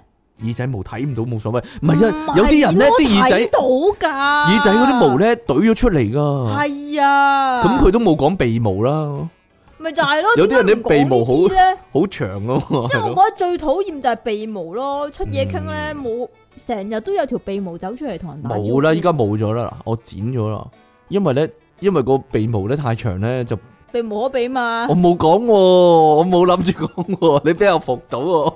你想講， 你幫我講搏啊到啊，老細。好啦，佢女仔咁講啊，佢話咧去街嗰陣時咧，以為好順利啊，點知咧一見到佢濃密嘅體毛啊，咩 feel 都冇晒咯，係咯。我諗佢搞嘢嘅時候見到啦，應該係。好啦，跟住咧有個女仔咁講啊，佢話咧當我見到啲腳毛啊喺條仔嘅牛仔褲腳嗰度咧走咗出嚟咧，真係唔掂咯，就係咁啦。點解咧？我唔知道啊，係咪香港女仔多數唔介意腳毛，定還是都有啲女仔好介意腳毛嘅咧？即系我真係比較介意嘅係鼻毛同埋耳仔毛咯。耳仔毛你係特別啲嘅，世界上唔係好多人有，唔係好多人有好好長嘅耳仔毛嘅啫，係嘛？耳仔毛使唔使使唔使使唔使剃嘅咧？嗱，鼻毛啲人都修剪啦，我都唔依知啊家鼻毛就一定要修剪啦，耳仔毛有冇人留意到呢樣嘢？得你留意到， 得你留意到啊，係咯， 係。唔係你有冇留意咧？你你識得有耳仔毛長嗰啲人啊嘛？係咪你阿爸？唔係啊，黐線！係我搭小巴嗰陣時見到有個包頭嘅摩羅叉，佢隻耳仔叉咗嗯啲白色嘅毛出嚟。啊，即其咧成日有啲咧呢啲咧歧視嘅發言唔咧。係啊！ 我覺得我哋嘅節目遲早俾人禁播啦， 即係網台都禁播，真係大劑啊！真 係，哎呀，你成日都有呢啲咧，啊，你真係唔係幾好啊！你個人唔係我 你咧，你成日話嗰啲肥仔係啊乜乜乜，嗰啲肥婆乜乜乜咁啊，你好好嘅我你，帶住愛心咁講。廿招啊你我係去，懷住個愛心咁講噶，係啦，但喺個電波度，喺 喺大家個聲波度咧，係啊係係啊，係啊透露到出係啊係嚟。啊，大家咁聽所，以你話 O K 啊 O K 嗰啲啊 嘛，大家聽呢個節目咧，如果聽到出體傾把聲咧，係硬係會覺得温暖洋溢啊！但係咧，如果聽到即奇把聲咧，硬係咧有佢咧，哎呀，陰陰嘴奸笑個樣咧，就唔係幾好啊，係咯，好啦，希望可以平衡翻喺呢度，係啦， 點樣啊？ 點樣啊？好啦，咁我哋咧今日咧喺呢度咧講晒咁多單新聞啦，大家注意下啦，係咯。咩啊？注意 唔好成日發脾氣啊，同埋都注意下啲毛嘅問題啊。我哋個節目同埋最最緊要就係啦，口水嘅問唔題係唔係啊唔，係，最緊要就係咧唔好亂咁懟啊！你你有條你啊嘢你嘅話，睇下係咯，抹台啊你，係好啦，咁啊，我哋去到呢度啦，喺呢 呢個半集，呢個上半集我哋喺度畫個句號啦，就係咁點啦，樣滑噶？我畫嗯俾你係咪睇啊係咪用上滑梯嚟到去滑係啊㗎？係啊，仲有啊，提醒大家小心啲龜群啊， 係好得人驚啊！ 我哋下次再見啦喎，拜拜！哎呀，繼續係電腦大爆炸，繼續係出體傾同埋苦悶人類嘅救世主即其離岸神啦喂！大家呢，有幾耐冇試過停電啊？定還是有啲地方仍然係成日停電嘅香港？你呢？你啊？阿即其呢？點解無啦啦講呢樣嘢？因為我屋企停電啊， 無啦啦。上個禮拜咧，某日咧，突然間咧，唔知邊個玩嘢喎，開咗燈咧，一秒鐘咧，我以為係我開燈而導致呢個問題，都幾驚啊！跟住你話咁啱你又開燈，我開燈，跟住唔使一秒咧，嚓熄咗我自己。然之後我即刻好驚啦，開門睇一睇，成個大廈都係冇冇電噶， 成個大廈都冇電咯，係全部停電。跟住咧過咗一段時間之後咧，個燈自己着翻，因為我冇熄翻個掣嘛。然之後又過一陣佢又再熄喎，成日都係咁樣着下熄下着下熄下咁即係樣。如果咧你嗰陣時係蛋機嘅話咧，就大鑊啦。其實中間咧有段時間咧，佢比較穩定少少咧，有幾分鐘咧，我試過開電腦嘅，但係佢又啪一聲咁熄咗，嚓一聲毫無預警之下熄咗， 我幾驚佢壞機啊，真係，但係冇事依家係啦。咁原來咧係咩原因咧？就係咧下低啊嗰個電總掣咧，佢壞咗自己不停咁跳啊，搞到要即係搶修，搞到要揾電力公司啲人嚟搶修，唔係唔係。唔係你話你樓下嗰個咩？我樓下有人裝修緊，但係類似唔關佢事啦，我都唔知啦，啊係難分真與假啦，哦係咪真係唔關事啊？我唔信啊！我都唔知啊，哎呀，總之得佢裝修啦。通常咧都係樓下鋪頭裝修咧，跟住搞到成個大廈都有事噶嘛。之前咪試過嘅，樓樓下下裝修，裝然修之後成棟大廈冧咗咯冧咗啊嘛， 但係佢話唔關佢事啊嘛，又係係咯白。痴啊！通常都係咁噶啦，正所謂難分真與假，人面多險詐。唔 好再唱啊！我點都揾到機會唱喎。所以咧，我哋咧嘅工作咧都受到影響啊。係咯，我夾硬咁講啊， 係啦，大家怪我啦，係啦，將世界上所有嘅罪罪名都擺喺我身上。哎呀，唔好怪責離岸神。好，所以咧，今個禮拜咧，我哋你點樣啊？啊滿意未啊？我咁講， 係我攬晒上身。哎呀， 幾有義氣，江湖江湖情呢啲幾有義氣啊，真你繼係。續啊！係啦，仲有啲咩可以攬 啊？計落我度，哎呀啊，我只貓咯，吓哎呀，唔係唔係唔係，我我只貓癲噶，係啊！我嗰日呢咁點啊抱一抱佢咧，我攤喺梳化度抱一抱佢，哦，佢突然間成個後腳掗起咧，一嘢踩落我塊面度，跟住我係感覺到個個後腳個爪咧入咗肉噶，咔啦咁樣入咗肉，勾住咗，勾住咗，但係好即係喺眼側邊咯，哇，好彩啫，幾乎眼都盲埋，啊咦，咁咪好似驚奇隊長咁。 啊咁啊，好似 Marvel 隊長咁咯，俾個啊貓搲盲咗隻眼咁樣咯，係，但係冇事依家，貓女係癲啲噶嘛？貓女癲啲，係只阿丁癲啫，係啊，算啦，大家唔知係唔知我講乜，我肥嗰隻，唔唔知係啊，出體經比較肥嗰隻貓啊，癲癲地又嘅周，圍屙屎啦，啊呢個呢個令我好困擾啊，不過不過究竟係佢係中意乾淨定係乾中意污糟咧，好奇怪啊，因為咧佢係嫌個廁 所臭啊嘛。佢就屙喺第二度啊嘛，好似別出心裁咁樣，好奇怪。佢佢仲要咁樣噶，即係咧佢中意咧屙喺咧嗰個洗碗盤嗰度噶，佢仲要咧係即係唔知點樣對準咧個洗碗盤個去水窿咧，淨係屙喺個去水窿嗰度， 啲個屎忽窿對住佢咯。係咯，啲全部堆疊喺個 去水窿嗰度，離奇貓嚟噶。好啦，因為佢想毀屍滅跡啊唔嘛。好講呢樣。嘢啦，好鬼諗起都臭啊，真係。係啦，講到臭咧，呢度就有一單啦。究係竟啦即其利昂神會唔會仿效呢個人咧？呢個咧，但我覺得打得應該甩係，我係，打得甩嘅。哎呀，我係絕對需要咁樣做噶。係，香港唔同澳洲啊嘛，但係呢度澳洲有一單咁嘅嘢啊，呢個澳洲發生，但係香港咧嘅新蒲崗咧，依家係發生緊嘅。係咩？ 我冇，我冇好似佢咁喎。首先講澳洲先啦，好即啊係，呢啲借借澳奉港啊，你明唔係明啊，係，啊，係啊，係係係。借借借古題發奉，揮，你又借題奉發揮，借借古奉咦？你講講咩啊啱先？我捉唔到啊！ 係你講啦，呢個係咩講得啊啊嘛？講得啦，你講啦。嚇同埋咧，好好好笑啊！你個嘴唇咧，乜呢嘢啊？呢度咧有個紫菜喺度 啊，呢個位啊，咁啊點啊？你快舐咗佢啦！我做咩會舐咗佢啊？好碍眼 啊，我中意啊！好似低粒仔 咁樣。哎呀，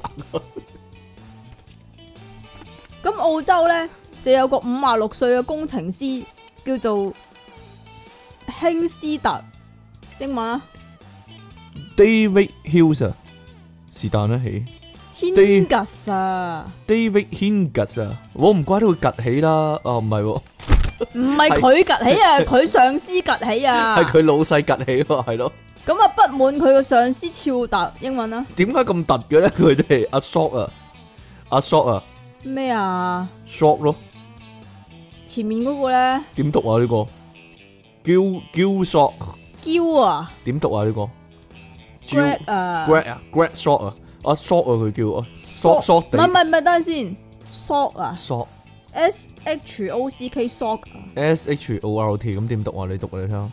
，short short 系啦，唔知 short short 地，所以佢係啦。咁佢咧有個嗜好啊，呢、個老細呢個老細咧個嗜好咧就同出嘢劇一模一樣一㗎模一樣係咩啊？就係打下機咁樣啦，就係 做咩？經常對住呢個興斯特放屁，吓對住佢放屁，係啦。咁呢個興斯特咧就認為啊，就俾呢個上司肖特欺凌入稟法院，告要佢求告佢對老方細放賠屁，償一百八十萬一百八十萬澳洲紙，哇即係一千零六萬港紙啊，係咪㗎？唔係成六嘅啫咩？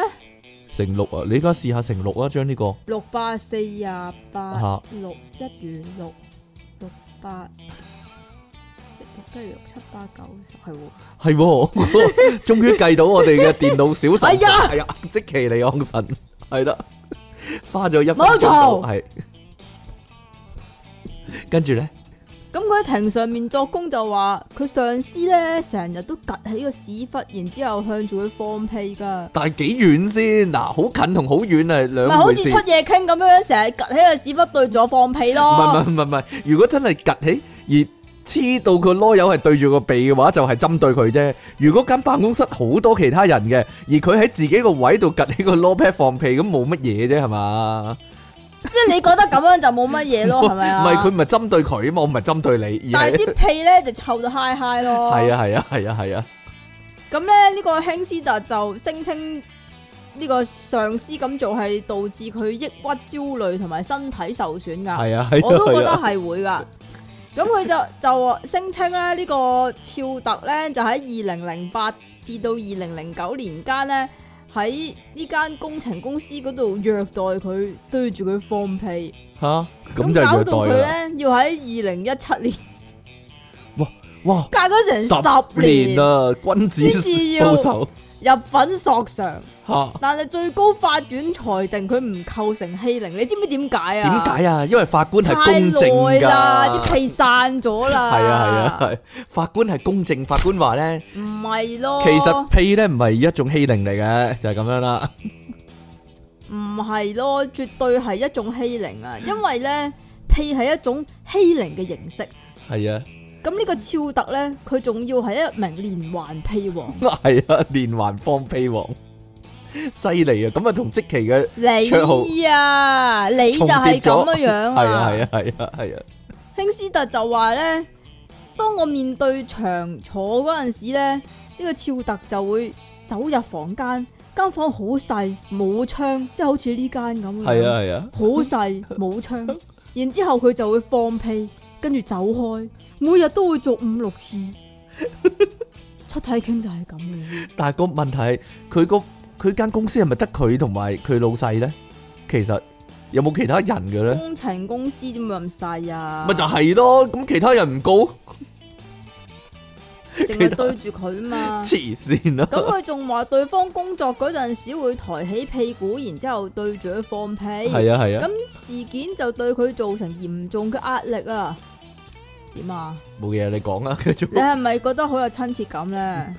我覺得我我我嘅 partner 都係咁樣做啦， 係你啊！ 係啊，興斯特曾經咧，仲為此向被告咧噴除臭劑，仲稱呼對足對方做奇臭先生，奇臭先生啊，唔係我覺得咧被欺凌嗰個反應係佢老細啊，唔係咯？佢老細可能咧有啲身體上有問題，所以先不停放屁，但係咧就俾佢即係你就有改花啲名身體上有啲奇特嘅症狀，所以就係咁放屁係咪？你有啲咩奇特嘅症狀？呃我冇係你講，咁放屁啊，但係你係咁我放冇屁係咁放咯，屁啊，你就係咁放屁咯。 係啊係啊係啊，好啦，咁咁咁究竟咧呢個咁告仲唔有啊告得成係？仲有喎、呢個興斯特仲話咧，肖特曾經打過無數次電話嚟到去威脅佢添喎，威脅佢梗係咩 啊？啦威脅佢咩啊？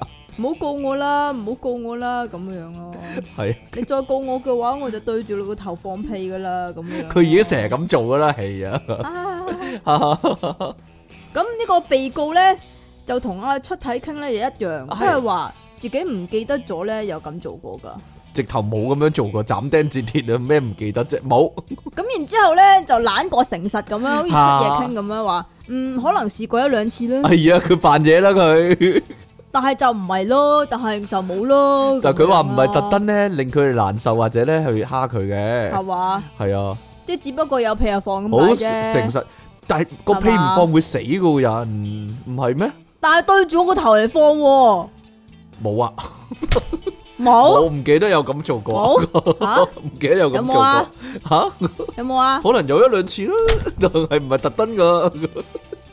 唔係有心我特登啊 嘛，係但系我覺得咧呢單嘢咧應該點判咧？嗱，佢 興斯特話咧，佢上一次咧就未得到公正審訊啊，並且認為咧法官再咧入。去啦。對佢有偏見喎，咁啊上訴法院咧將會喺咧廿九號咧作出最終裁決噶啦，究竟係點判咧？我揾翻單嘢先，因為已經過咗噶啦，係啦，依家四月四月頭噶啦，咁我揾翻單嘢係點先你最要尾？可能要揾澳洲報紙嘅，係啊，我唔知道啦。喂喂喂喂，近來咧咪好興咧掟銀仔嘅，搭飛機嗰陣時，搭飛機掟銀唔仔。係近來好興，其實我哋好耐、好耐、好耐、好耐之前咧已經講過噶啦，嚇，就係啲阿婆咧就唔知點解第一次搭飛機咧就祈福，就抌啲銀仔落嗰但個係唔引擎嗰度。但係咁呢但係咧近排嚇咧又有啲唔係阿婆嘅有後生女又咁做係後啊，生仔又咁做，後生女又咁樣做，但係呢個咧有地區限定嘅喎，係嘛？係啊，唯獨大陸先會咁啫喎，係啊啦唯獨內地人先會咁嘅啫喎，其實世界各地都冇呢個情況嘅喎，係啊啦摁，迷信摁落後都冇咁嘅情況嘅喎，好離奇嘅喎即係咁。嚇，咁呢個情況咧都發生過好多次啦。咁我哋報道一啲新嘅方式啦，係唔係？比較新穎嘅祈福方式。但係我我想知其實內地係點嘅咧？佢哋佢哋唔睇新聞，唔睇報紙，唔唔佢哋上有嘅網噶。咩？我就係想知咯，新聞報唔報嘅佢咧哋呢啲？有嘅咩？我想知， 好想知，即佢係哋有嘅咩？你自己全諗下，唔全個內地、全個中國都冇人睇新聞嘅啫。新係聞佢講哋嗰啲新聞全部都係今日中國非常之好。係咪啊？有有人樂於助人啊，係同埋係啊咯， 有隻有隻狗仔唔見咗，咁啲公安咧就幫手揾啊，仲好努力揾翻個主人咁樣係嘛？係啊 係咯，有個小朋友咧冇錢食飯，咁咧啲咁隔啲離鄰舍咧就好幫助好有佢啊啦愛，心啦，係啦就。煮埋佢飯俾佢食啦。咦，你留意到啊？無記成日有呢啲新聞噶喎，啊啊啊啊啊啊係咯、幫佢照顧個小朋友啊，知道佢媽媽有嘢出去要工作嘅時候咁樣啊，好啊，真係有愛心啦，內地啲人咁樣啊，係啊，好啦，呢啲咪咪新聞咯。系啊，咁啊，明知如果有報新聞嘅話，佢哋知道哎呀，唔好再講新聞啊俾！人拉鬼咗噶嘛，咁唔完全唔知不經不覺噶喎。好啦， 近日咧有一單咁樣啊，呢個武慶天河機場啊，一架咧前往新疆烏魯木齊嘅航嘅航班啊，HU 七七八三啊，有冇人搭呢架？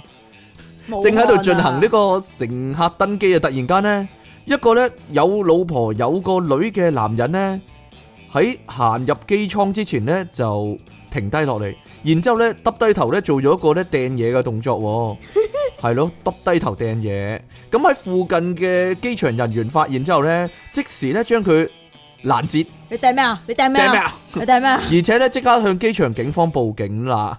警方咧被警察帶走之後咧，誒做咩啊？做咩啊？冤 點枉 啊！解警方被警察帶走？呢個男人啊，被警方帶走之後呢，就咁講，佢話呢，外母咁講啊，個仔呢，唔係係個女啊，佢佢個女好細個，個女呢，第一次搭飛機呢，就一定要喺登機之前呢，向地面掟幾個銀仔啊，點解啊？咁樣呢，就可以一路平安。呢、個呢，叫做呢，落地為開花安，落地為安啊，富貴榮 華係啦。咁由於呢，佢等飛機嘅地方呢，都喺樓上啦，咁所以佢決定咁你呢，樓上個地咯，咁啊唔得喎，一定要真係掂到地球即。係嘅表面即係先唔得。接地氣係咪咁啊？係啦，冇錯啦， 所以咧佢就決定咧上飛機之前咧就掟落嗰個罅隙嗰度啊，哦咁就嘅，啊即係咧嗰個飛機個梯咧係同個飛機個接口有 個，罅噶嘛，佢掟落去希望咧可以咧呢度咁寫喎，希望掟能落地面有啲罅㗎嘛咩喎。咩咩？ 嗱呢度咁寫啊，嗱佢執錯字粒我諗，希望掟能落到地面喎，佢定還是嗰人寫粗口咧嗱， 希望掟嗱我照讀啊嗱。正能所以他就決定在機艙口前的縫隙將銀仔掟出去，希望掟能落到地面去咁樣 寫。忍唔住啦，執字粒嗰個人都寫，可能咧，寫一句粗口落去去啊嗰陣時咧，其實係語音嚟到去寫係咪？啊？ 好啦，結果呢，機場工作人員呢，同埋機組人員呢，喺嗰個地方附近呢，好快揾到呢三個銀仔啦，銀咗個仔啊！咁啊。三個仔係啦，經檢查之後呢，認為呢，哦，揾翻晒度可以安全起飛啦，咁架飛機先至終於順利飛走啊！但係呢，因為咁呢，大家估下延誤咗幾耐？延誤咗一粒鐘啊！而個男人呢，因為呢擾亂呢個單位秩序啊，就被呢個武慶機場嘅警方呢治安拘留十日。咁咁老輕騎係啦，老婆同個女呢，果然啊，佢嘅係其佢哋佢哋就非常之平係安啦咁樣到步，呢佢哋嘅祈福呢係非常成功啦啊，佢平 安飛啲走犧咗啦。牲自我冇 錯啦，佢話咧呢種精神係非常之值得我哋偉大嘅中國人學習。係啦，冇錯，犧牲自己，你哋走先啦，唔唔使理我噶啦，啊咁樣啦，終於啊咧 佢許願成功啦，可以話係。好啦，雖然今次咧唔係將個銀仔咧掟去引擎啦，但係咧都已經造成咗好大嘅影響啊！大家即咧係如果你掟落個地嗰度，咁會唔會個引擎嗰個風力太勁吸咗入去咧？係咧，唔係誒，其實咁樣啦，掟落自己褲袋度啦，佢喺褲袋裏面完成呢個動作啦，跟住褲。袋冇地啊嘛， 佢自己連接住架飛機，架飛機連接落個地咪得咯。佢又未起飛咁，掂住啊嘛，掂住啊，掂住即啊係黐嘛，係牆咁啦樣。冇錯啦，，傳電咁樣啦，就係咁樣啦，一個傳一個咁咪得咯，係呀。好啦，不過呢，不少網民呢都嘲笑，但但究竟係咪內地網民嘲笑翻呢？定還是外國嘅網民嘲笑呢？香港就唔知定係香港呢？嚇！有人話佢係咪當呢個飛機係許願池喎？有人就話呢，佢俾唔外知點解咧，一定啊要對住啲窿窿嚟到去掟。但係我覺得香港唔高明得幾多啦，你睇啲龜池係咪全部充滿銀仔？咪、都係㗎，就係咯，香港人都唔高明得好多嘅，冇咁白痴啫，都白痴噶啦，但係係咯，即係咁，掟銀仔你真係大家咧就千祈唔好學佢哋咁樣樣掟銀仔落啲窿窿嗰度。落落啲如果窿要窿罅罅度， 即係想掟銀仔嘅話咧，可以掟落我哋個 PayPal 嗰度。都係冇 錯啦。但係銀仔喎，阿即奇唔睺喎銀仔係咯，多啲好啲喎。 係啊有人直斥話咧，呢個係畸形國家，但係當 然啦，唔係有人得大掟陸係咁啫喎。有人掟紙幣 㗎，你知唔知啊嚇？只要你唔係窿窿，係嗰啲誒蝙蝠洞咧一條罅嗰啲咧，係啊係啊係啊係啊，唔知點解咧。好奇怪。 但係咧，你見啲許願池咧，有陣時咧會有咧有都有紙幣噶，有噶唔，知點解咯，有嗯奇怪錢。咯，但係你掟銀仔有聲啊嘛，你掟紙幣咩有聲啊？你真係。係咧要個聲噶嘛好。啦，不過咧，我覺得咧，即其利昂神咧就嚟啦，可以咧加入無記啊嗰啲咧新聞組噶啦，因為佢專係揀啲大陸新聞嘅，呢度又有一單啊嗱。咁唔講住咯。你講啦，喂，關於呢個點啊？你講啦，咁啊你你講唔啦，俾人講大陸嗰啲。 你講啦，。我好想你講，好想聽嘅呢 個，因為咧要最中意講呢啲大陸嘅樣板新聞嘅。係咪啊？要同內地接軌啊！呢度咧有一單好人好事啦，我哋可以話俾大家聽。係啊。 係啊，適逢愚人節咧，內地有江蘇有個叫咩啊？叫做咩啊？鄢常州鄢城野生動物 園，真係淹噶係鄢啊，唔係鄢咩？淹哦，是但啦，淹啊，淹淹泳啊，淹啊，鄢啊，淹啊，是但三啦，點水係鄢，剔手邊係鄢，唔係門字下低係淹，同門字係鄢，門字係淹係啦，淹嗰度係啦，哦鄢度門，淹到淹到門啊！鄢你度門，哎 呀，打開道門嚟淹。好啦，咁啊呢個咧淹城動物園啊，係啦，因為呢個動物園裏邊咧就冇星星啊，冇星星啊，但係咧就唔想啲遊人失望咧，所以就安排咗啲工作人員 咧着住一啲廉價嘅 cosplay 服裝咧，廉價 cosplay 服裝，唔係啊。嚟到去假扮星星啊！ 似以前咧粵語殘片啦，啊或者咧，如果你哋唔知嘅話咧，你睇《東成西就》啊，啊，東成西就》 有個星星咧，同阿梁朝偉玩嘅咧，嗰、個星星係啦，就係一模嗰種啦，係啦，直頭一模一樣，一模係嗰只，一樣係啦，有兩隻我仲要， 啊啊！佢話咧係為咗愚人節而推出嘅真假動物活動嚟㗎，一睇就真係假啦，瘦到死，啊！咁有遊客咧對此咧就不滿啊，就表示咁大間動物園竟然冇星星，吓光天化日之下竟然俾人扮嘅星星，嘩眾取寵咁樣。但係嗰兩隻星星好鬼馬噶，做好多嘢噶。係啦。因为咧要打千秋嘅星星，咁咧有不少嘅大朋友咧就攜同小朋友去投訴喎、指呢種荒唐嘅行為咧就令到小朋友感到失望喎、即系你唔话俾佢听，你点佢点知呢个系假啫？哎呀，个老豆都唔啱，讲真，啊，即系咁啊！你睇魔术，你唔好应该拆穿个魔术啊嘛！你你同个僆仔讲，哇，呢、個个系星星啊，哇哇好劲啊咁样，个僆仔就当系真噶啦，冇嘢咯。我觉得破坏小朋友幻想系个老豆咯，唔系嗰啲星星咯。係嘛？讲真系嘛， 個星星就好努力咁打晒千秋啊，打晒 千秋定晒做啷啷啊做晒星星樣噶啦，已經哦拗晒頭咁樣噶啦，係咯，冇嘢啦，算。咁係嘛？啲僆仔啊，睇《西遊記》都唔會指住張衛健話呢個假嘅，呢個假嘅咁樣啦，黐線嘅都係麼？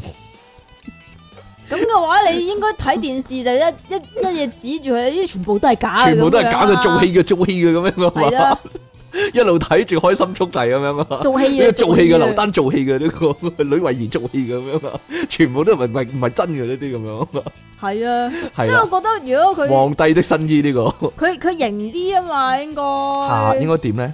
應該話呢啲係堅噶咁啊。呢啲係見直 頭啊，係呢啲係見咪啊就。係呢咪星星咯咁係，啊！星星係咁嘅喎， 你哋見識少啦，咁樣啊。係啊，你知唔知呢個動物園啊？嚇，佢哋可能因為呢、個呢、個呢、個咩啊？江蘇省染成動物，染城野生動物世界啊，有第二個名啊，係，有咩名呢？啊，哈哈，我完全聽唔到你講乜啊，叫 Run Johnny 就輸啦，啊但係。認真你就輸啦，係啊，係啊，係啊，係啊，哈哈哈哈哈哈。而且 O O 輸啊，係啊，係啊，我- 我知道啦，哎拜拜。哎呀。好啦，不過呢，亦都有人呢，係好鍾意啊，有人唔鍾意，但係亦都有人好鍾意啊。 就係呢，佢話呢，佢哋好搞笑啊。我諗呢，呢份工呢，即期都可以做啊，因為講搞笑，哎呀。即期認第一，都冇人敢認第二啊，真係。好啦，呢個呢，仍然我哋講埋啲內地新聞先啦。因為內地-內地啲狗都幾鬼馬喎，唔單止啲人鬼馬喎，啲狗都幾鬼馬喎。嗱，呢個呢，嗯， 呢個唔係幾好啊，呢隻狗真係，講真。心地唔係幾好啊，心地唔係幾好，即係嗯點解要咁樣咧？即係大陸養冇嘢啦，唔知啦，可能佢可能佢有報應咧，可能佢俾人打死咗啦已經。你哎點知？呀你唔好咁啦，係嗎武漢嗰啲狗好慘噶，好啦，江蘇南京咧有一隻咧寵物山羊啊，竟然有山羊係寵物嚟嘅喎。梗係有啦，真係，唔係唔係，我睇咧啊，又係睇少少小電影添，唔好意 思，我我對世界各地人嘅哋啊地大物博啊，係， 我對世界各地嘅嘅知識咧，都係由少少小電影嗰度嚟噶，因為咧睇少少小電影咧，嗰度咧唔少人養山羊嘅，原來都，而啲山羊係要得認住嗰個人咧，又同嗰個人玩嘅，又錫嗰個人嘅，哦咁叻嘅真係，好啦，啲山羊唔係淨係識大咯， 唔唔係嘅，不。咁啊，但係個播出率都幾高啊！嚟出奇地都山羊嘅 山羊嘅片段啊，大家有興趣求其睇一集，你可能會睇到嘅，佢哋嗌到好似人嗌咁噶嘛，咁樣咯，啊咁樣咯，或係者啊去到好奇怪咯，緊張嗰時就嗌 噶啦。好啦，江蘇南京咧有一隻寵物山羊啊，俾人發現咧流落街頭啊，咁就即刻有民眾報警處理啦。但係但係點知嗰只羊係寵物咧？可能有個圈圈咧，可能即條係佢哋頸有圈咧，四點知腳啫？四四腳爬爬咁咪食得噶啦，四腳爬爬係咯，唔捉咗翻去食嘅。係咯，系啦，呢、個我懷疑係無記 無線剪輯嘅新聞嚟，真係哦啊好有愛心啊！佢哋係咯， 幫啊主人，仲即刻幫主人揾翻個山羊添喎，唔係係幫個山羊揾翻個主人添啊，調轉咗添。好啦，呢、個主人呢，隔日呢就去警局領羊啊嘅時候呢，即刻向呢個警員解釋啊，佢話呢隻羊唔係自己走失噶，可能係屋企只狗呢曳啊。特登帶只羊呢去隔離區嗰度呢遺棄啊，哦係只咁嘅狗遺棄咗只羊啊，即係呢只單牧嘢羊狗咧嚇就去牧羊，唔知道。咁啊牧咗去隔離區，簡直係錯綜複雜呢、個奇案啊！嗱，綜合六媒報道，綜合六媒究竟係咩嚟嘅呢？呢、個主人呢，花姓女子啊，啊，肯定係佢啦。花姓女子我淨係識一個啫，啊就係、花師奶啦。佢咁講啊，因為個女呢中意動物啊，有次呢，睇到山羊之後呢，就對只山羊呢念念不忘啊，咁啊點啊？就係、十年哎呀流過去，舉止形象少女。我跟我跟你每日凝聚聚，到夢裏追。好好唔唱啦，唔唱唔唱唔唱唔唱。好彩佢唔係講耿耿於懷，哎呀，係講念念不忘啊！唱首新啲俾你聽下，唔係念念不忘必有回響咩？念念不忘必有回響，咁我繼續唱啦，唯有。唔係唱嘅呢個， 真理哈魯吉蒂那玩具係 點啊？ 我可以繼續唱埋羅生門同埋雷克雅未克噶。 好啦，阿即其放棄咗治療啦，已經。 彷彿我繼續唱都冇所謂，又或者咧係，嚇又或者係咁樣唱啊啊，係即其咧突然間聽出個味道啊！冇味道，聽出耳油啊，可以。以話係，誒又幾好聽喎，同啲聽眾嘅感覺一樣啊，可以話同，哎呀， 同廣大嘅聽眾一樣啊，有同感可以話係。這天早變咗，哎呀， 茉莉香水，好啦，唔唱啦，頂咗人俾啦，你講哎，呀，講埋先啦， 好啦，因為咧。你唔好講啊！你唱埋落去啊！你唱晒佢啊！因为咧个女咧对呢个山羊念念不忘啊，想要屋企咧都养翻只啊，于是咧阿花师奶咧就买咗只咧波尔山羊俾佢啦，英文啊，波啊高，咩啊？波啊高，咩啫？波啊高，点样啫？ Goat 啊，高啫，我冇尾音得咩？我劉家傑啊，家陣去，家陣我考 TOEFL 啊，黐線嘅你都。好啦，唔係唔係唔係，呢個都可以講啊喂，就係咧啲學生咧，果然咧用個收音機考 O 魯，唔係我考呢神靈啊，用個收音機嚟考我，對住個收音機嚟講嘢。 用收音機考呢神靈咧，好有煩惱啊！我我睇新聞都好好笑，有個靚妹咧，佢話咧好彩我帶咗兩架收音機咋，但一兩架都唔識 用，唔係唔係，一邊咧就塞住左邊耳仔，一邊咧就塞住右邊耳仔咁樣咧。佢話一架如果炒咗咧，另一架都有聲啊咁樣啊。好冇嘢啦，好聰明啊個靚妹，個靚妹好聰明，但係我唔知佢咧有冇跟翻咧左耳咧係用翻左邊個耳筒，右耳用翻左右邊個耳筒咯，係咯，咩啫？mono 嘅咩？依家望到唔知係 studio 定係 mono 咯，好難講啊呢個。究竟係咪立體聲咧？係啦，就冇人知啦。好啦，咁啊，嗱，咁佢買咗嗰個山羊俾佢啦，但係因為呢個羊呢，其實呢係群居動物嚟噶，嚟到花師奶屋企之後呢，經常呢就黐住嗰個飼養多年嘅狗狗啊，同個狗仔呢形影不離啊，但冇諗到呢只狗呢竟然呢有妒忌之心啊！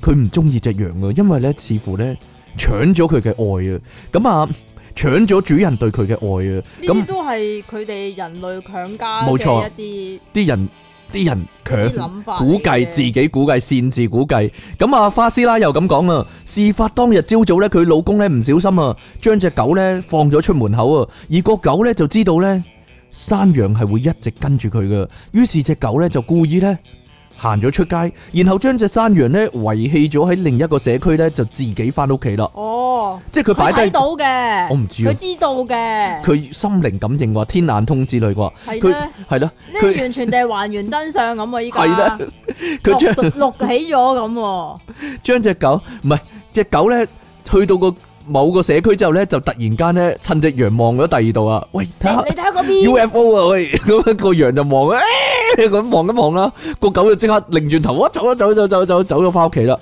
咁因為呢個山羊咧自己唔識揾路翻屋企啊，就流落街頭啊。阿花師奶話唔關我事噶，唔係我咧遺棄佢噶，咁樣啊，就係咁啦。成件事嘅真相可以話係咧真相大白啊！歷歷在目啊，真係。係啦，真係衰，如果係咁只狗，衰狗嚟嘅。遲啲遲啲打狗嗰度咧，打埋佢嘅啦，應該會打到南京打啊！打啦。好啦，你唔好咁衰啦，咁有乜辦法？真係發生呢啲事啊嘛！哎呀，我又唔係我又唔係我作，又亦一來唔係我作，二來唔係我捏造出嚟，唔係唔係我創作出嚟呢單嘢係啊。好啦，冇嘢啦。但係個狗好衰啊！佢乜整走個山羊啊？ 定還是俾人屈嘅咧？肯定俾人屈 啦俾。人屈啊！其實係個女整走個山羊嘅。點知邊個整走佢啫？定係花師奶？嗱，依家有四個犯人，一咁個應咧該係阿花師奶佢覺得只羊好麻煩，咁咪整走佢咯。定還是係花師奶覺得只羊咧係搶走咗個愛啊，即係咧有妒忌之心對個羊，其實係花師奶一切都係佢搞出嚟嘅。即係狗，只不過係代名詞嚟嘅啫。個狗係代名詞唔主動， 佢覺得個女咧中意只羊多過中意自己啊，所以咧就帶走只羊，然之後就走咗啦。啊。定還是係個老豆咧嗱？個老豆覺得咧個老婆同埋個女中意只羊就唔中意自己，所以咧就帶咗只羊去另一個區就翻咗屋企啦。應該係啦，又或者可能係個女啊，嚇。因為咧個羊嚟咗咧，個老豆同個阿媽咧淨係理只羊喎，唔理個女喎。啊，呢單嘢真係有四個可能性都講得通，真係。好啦， 簡直係，簡直係福爾摩斯拉一樣。不如離奇啲啊！係點樣咧？佢唔守，佢唔唔守，守冇錯，係佢唔小心走咗入嗰啲時光隧道咧，啊，咁然之後咧就即係好似隨意門咁樣樣啊，亦都可能咁就去佢咗唔守心嗰度啊，係咯，唔守心，唔守心，唔守心同哎埋唔呀，守唔好背。噴口水喎。啊好啦，下一單講咩咧？請問？呢個啦，好啊，你中意啦。你講呢個嘛，你要我講，我一定要講呢個啊。點解啊？係啊， 好啦，你你講中意啦。啊嘛，咁啊，唉，呢衰人都係喺中國大陸發生嘅。嗯度度都可能會發生嘅，我覺不過得。香港應該都好多，因為其實香港人都好中意即係約埋啲三五知己咧聚餐噶。但唔係 friend 就唔好約埋食飯啊！係啊，呢啲誒、即真係好係奇怪。你知道有真係啲好假嘅聚會噶嘛？即係譬如小學同學聚會咁樣樣，即係譬如你同你嗰班五 A 班聚會咁樣樣咧，但係其實你同佢哋唔熟噶嘛。好離奇啊！我我咁多年咧，即係畢業咗咁多年咧，咁冇乜呢啲情況。啲啲我小都學同冇學、啊中學同學咧，唔唔係好 唔係唔係咁咪好好咯，唔係好想約我咧。唔係咁咪好咯。但我覺得你又唔出奇啊！你個人比較孤僻一啲啊。我但我你啊，你啊。但我可以話係即點係啊？萬班人迷裡面嗰嘅啲啊，開心果嚟噶嘛。你繼續啊，係咧？點解咧？大你家唔咧孤僻㗎唔你，鬼理我嘅咧，真係啊唔係好想約我啦。梗係唔想理你啦，你賤人。黐線嘅 你真係，咁啊，中國嘅黑龍江你就真係報應啦！呢啲冇應該係錯係，有一個姓黃嘅男人，姓黃嘅男人係啊。咁點咧？就同朋友食飯，但係俾人走數，俾人走數啊！佢個 friend 咧食完飯咧拍下啰柚走咗啊！係咧定，還是都係用嗰招咧，趁趁阿點啊黃生咧，佢可能哦去個廁所係哦先啦，嗰啲啊我我去去廁所啊，你哋計數咁樣，跟住一定出到嚟咧，還是全部人走晒定還是，唔係啊，咁樣，哎呀，冇帶錢添，冇帶錢。但係呢個太明顯啦，佢佢越嗱阿黃生咁剛烈嘅性格，應該你冇帶錢啊，即刻去撳咯咁 樣咯，應該捉住佢去第二步佢去哦，啊咁嘛，所以佢咪即刻去撳咯，咁去撳咪去撳咗佢咯，係咪啊？咁呢個位呢位 friend 咧，黃生個 friend 咧，又係趁佢喂睇下 UFO 啊， 望一望嗰邊嘅時候咧，急急腳走咗啦，冇俾錢啊！係啦，咁啊對呢件事耿耿於懷，咦，耿耿於懷？你，哎呀，估唔到唱晒三部曲可以，遲啲一陣嗰單會同羅生門有關可能。 你最近還好嗎？常愛看少女漫畫嗎？繼續啦，唔講 啦，我頂咗人完啦啦。，佢耿耿於懷咁點啊？係咧，係啦，有冇新對象啊？佢，你有新對象嘛？佢係咯，吓咁佢又報復佢嘅新對象啊， 係咯，於是乎咧。點樣咧？一年之後咧，就走去炸佢間屋啦。炸佢間屋，唔係係燒佢間屋啊！你唔俾錢啊啦！佢咧突然間咧，阿黃生咧一點年解之後唔咧。係燒春袋，係燒屋咧？其實佢想揾佢個春袋嘅，但係咧因為佢記錯地址，冇因為辦法，佢個春袋佢揾唔到，揾唔到，係啦， 揾唔到。因為於咧是，乎咧就走到去佢屋企放火。 佢好離奇啊！阿黃生咧，佢一年之後突然間醒起，唔知做緊咩嗰陣時醒起喎啊！我條友走我數咁樣， 我唔知點解咧。啊突！然間咩咩構造咧，佢嘅記憶體系突 然間一年之後撈到出嚟，哦，哦佢走個數有冇搞錯啊？咁 跟住就走去燒佢屋啦，哦燒佢先，你繼續啊，係啦，燒佢啊，燒燒佢咩啦佢 啊？唔止燒狗佢咯，可哦，咁嘅能係咯。，咁咧呢個男人咧就其實同嗰個朋友啊，姓李嘅，啊就去食串燒。咁本身佢個 friend 咧就話請佢嘅，但係不料對方係冇埋單就走咗啦。咁於是人哋可能請咗佢唔知啊咧，係嘛唔？係咯，冇埋單就走咗啦。哦嗱，一陣我哋又分析下呢個案情啊，係嘛？係啦，咁於是乎咧，阿黃生咧就只好自己結帳，咁啊對呢件事咧唱啊，點樣啊？你唔係好好中意唱嘅 咩？又耿耿於懷啊，吓 又耿耿於懷啊，咁咧就今年嘅四三月四號咧點啊？點啊？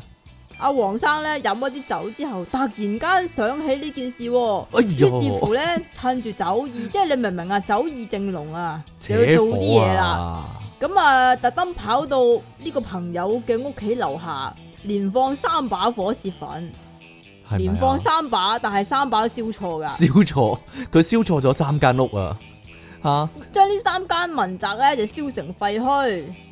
唉，唉，跟住但係都都係燒燒唔唔到到佢個真正仇人噶。係啦，咁由於咧整個犯罪過程都俾 CCTV 影得好清楚啦，哦，於是乎飲醉酒所以咧白痴啲嘅啊個人，於是乎咧就拉咗佢，咁佢將會面對三年至到十年嘅有期徒刑啊啦，坐十年啦，人哋都成間屋俾佢燒咗，都黐線嘅都即係一間屋坐三年啦。係啦。嗯嗯唉，成年都喺度諗呢單嘢，真係真係從沒有振作過，痛了再痛也應該，真係 呢啲 冇計啊！呢啲唉，點樣啊我？唔做 啦，點解啊？因為唔想再聽我唱歌係嘛？唔想再聽你放屁同埋唱歌。聽我同放埋屁，噴噴口水啊， 聽我放屁都幾好係啊！啊，但係咁又係嘅，因為咧阿小弟啊，雖然有陣時會放屁，無奈咧，因為係個人類啊嘛，但係咧淨係可以聽嘅啫，冇乜味嘅，因為係 係啦，就 係、咁樣。真你繼續相啊真相就係咁啦，得你繼續啊聲有聲冇味，對唔住大家我。哎呀， 好啦，呢、做咩啊？個奇案嘅又係，唔係唔係唔係呢單咧，我覺得咧可能係咁樣，佢個 friend 係有請嘅，佢個 friend 咧即係有請，即係佢偷偷又係嗰啲偷偷地去埋單咁樣，係啦佢埋咗單嘅然之後就走咗佢唔咁跟住咧，嗰啲侍應啊。即係啲 waiter 咧貪心系啦，就話收佢兩家茶禮係啦，再收一次錢，咁啊佢怪錯咗我個 friend 啊，又或者呢嗰個人好瀟灑咁咧，將一張錢咧，將一張人民幣咧， 一嚿水咁樣擺喺台面，跟住走咗，嚇但係又呢個時候有風有陣風咧，嚇吹落地咁樣。哦咁嘅，就俾人執咗啦，係咯，會唔會係咁冤枉咗佢、冤禮咗佢啊？你簡直就係案件重演一樣。但係個問題係咁樣，呢呢條友咧有幾小氣咧？我諗佢，我諗如果鬥小氣，可能佢略勝利一籌啊！即其串燒食串燒啫嘛， 幾串串燒，我俾你十點啊蚊一串啦，食幾串串燒，你竟然嬲到放火燒人哋，真係你知唔知啊？點樣？啊？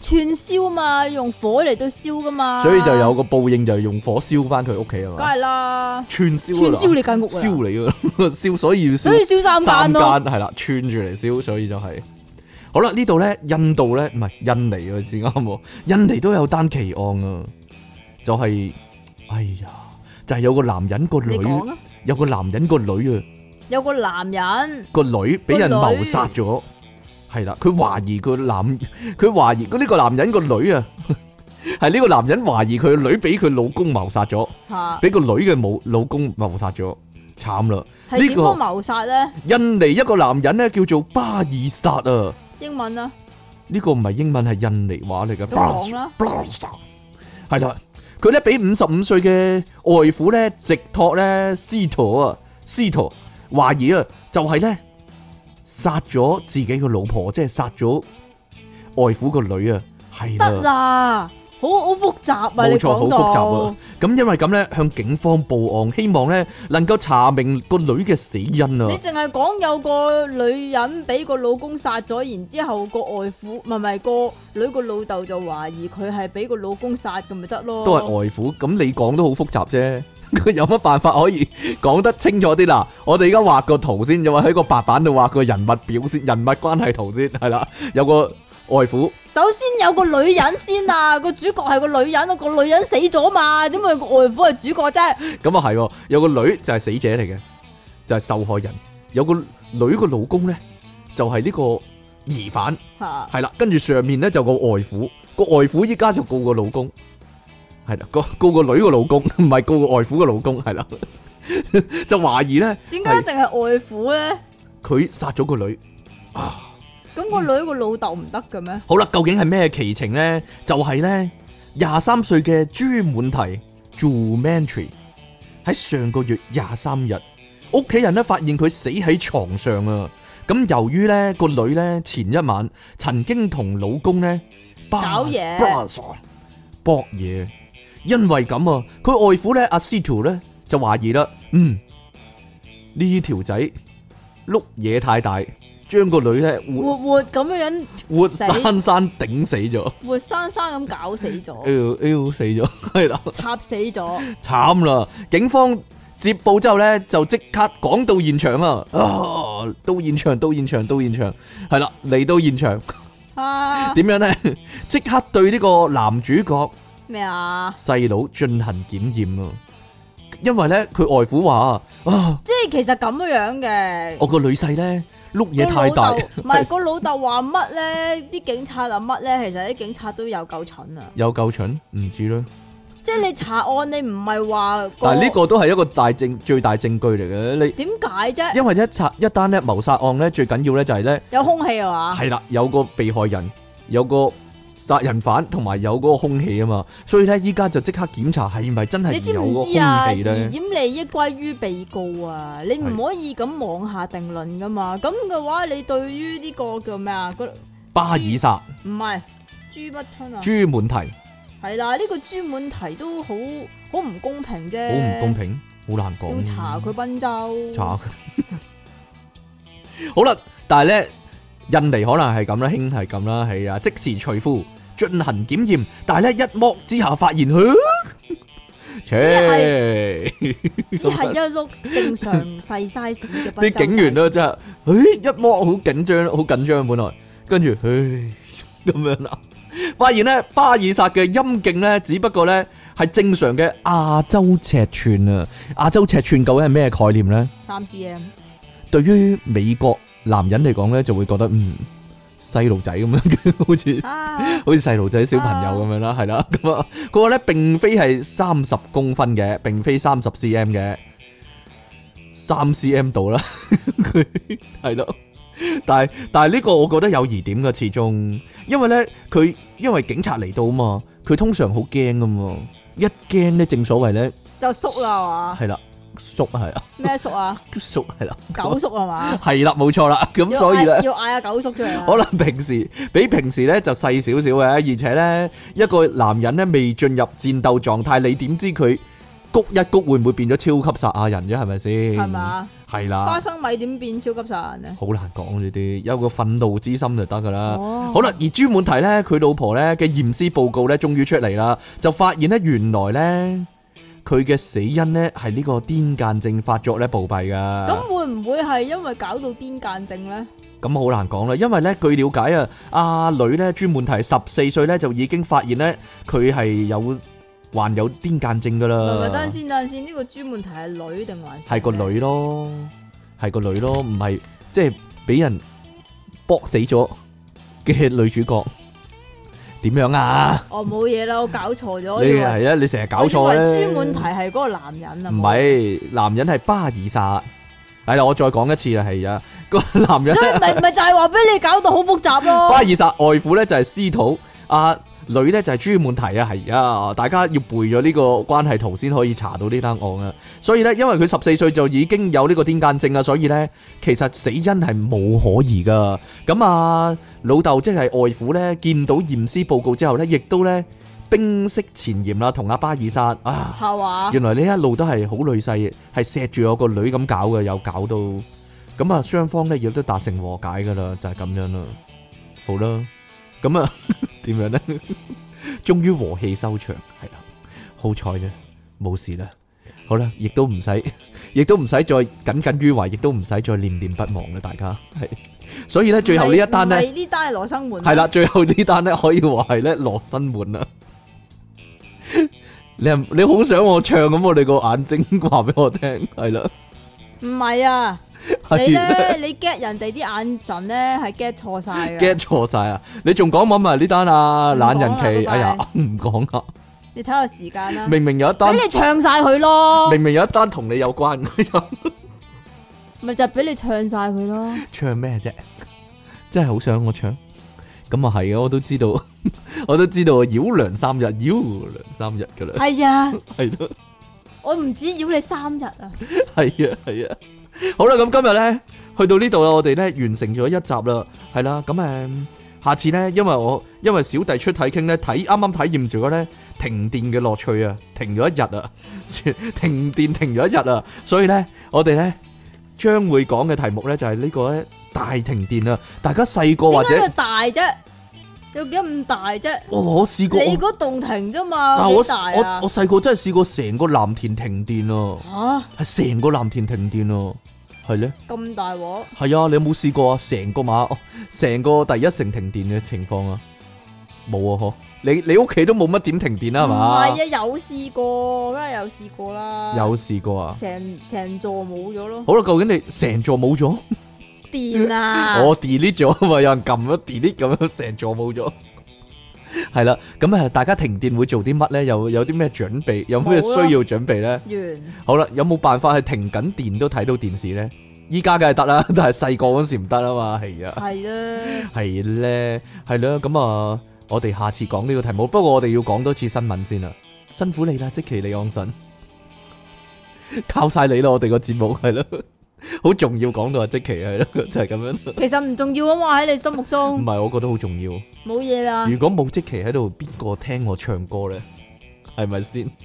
即係正正所謂，如果冇觀眾嘅話，點知自己唱得好唔好啊？真係啊好啦。啊 係，你實話唔好啦。啊係啊好啦，我下次我哋下次再見啦喎，拜拜。